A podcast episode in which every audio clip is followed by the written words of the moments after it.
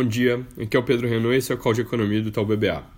Noticiário positivo hoje no cenário internacional, começa só para variar com a guerra comercial e comentários otimistas do Trump e do secretário do Tesouro americano sobre a possibilidade de fechar a primeira fase do acordo que está sendo trabalhado.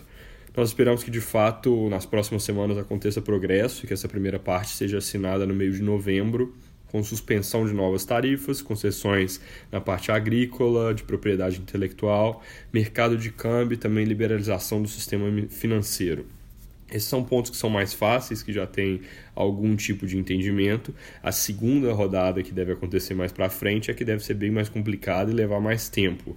Então, a expectativa de que esse primeiro acordo seja assinado não muda a nossa leitura de que não deve haver um retorno muito significativo para condições tão favoráveis quanto a gente tinha antes de toda essa confusão começar. Ainda sobre os Estados Unidos, os dados de atividade vieram fracos, vendas no varejo. Tem uma pesquisa do Fed com o setor real também, reforçando ali expectativa de que o Banco Central volte a cortar juros agora em outubro. Nossa projeção, só para lembrar, é que juros por lá terminem esse ano em 1,75% e caiam de novo para 1,5% no início de 2020.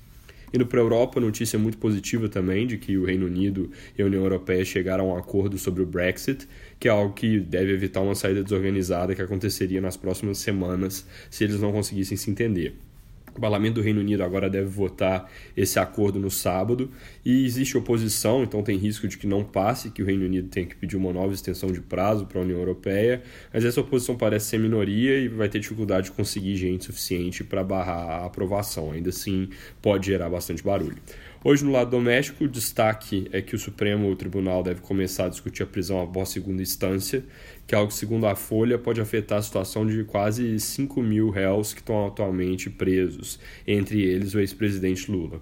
A prática atual, só lembrando, é que as pessoas podem ser presas após condenação em segunda instância. Se o entendimento mudar, essas pessoas podem ser soltas para guardar a terceira instância, o STF, em liberdade. A votação começa hoje, mas provavelmente vai levar algumas sessões até ser concluída. É algo muito importante para acompanhar. Pelo, pelo noticiário, não tem maioria clara em nenhuma direção, mas os ministros Fux e Barroso já se declararam contrários a uma possível mudança de entendimento. É isso por hoje, um bom dia.